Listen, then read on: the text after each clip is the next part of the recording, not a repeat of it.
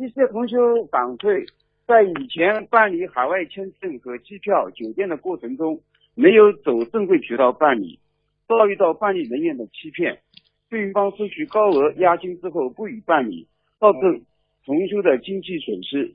一个同修马上上香，跟观地菩萨说了，观地菩萨开示了几句：你们这些弟子是你们自身业力原因所骗弟子，你们自己想想，可有不如理如法之处？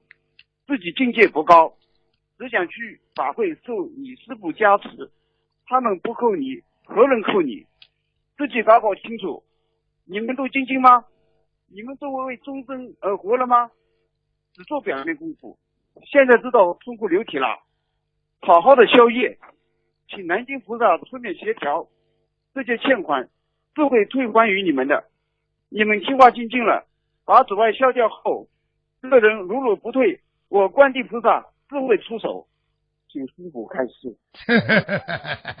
我知道你拼命想学观地菩萨讲的庄严一点，但是你说说看你你学的像不啦？学不像，学不像。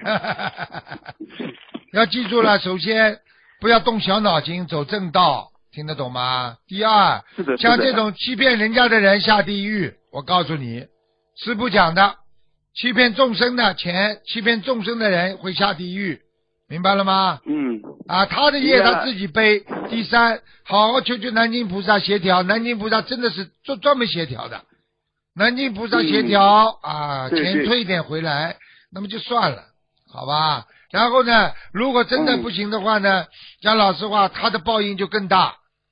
他自己像他这种人，哦你你你要我我可以告诉你，他骗到的钱有一个故事，就是这个人骗到的骗了人家说要造一个庙，一个企业家，他拉了很多企业家，让人家善心，说要在某某某个地方造一个大庙，什么功德无量，结果人家企业给他钱了，他全用掉了，最后怎么样知道吗？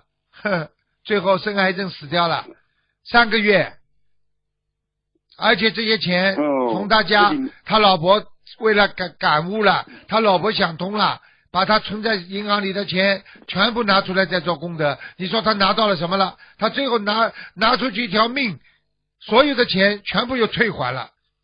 你试试看，是你说值得不值得？这就叫因果报应，明白了吗？弟子明白了，好了，感恩师傅。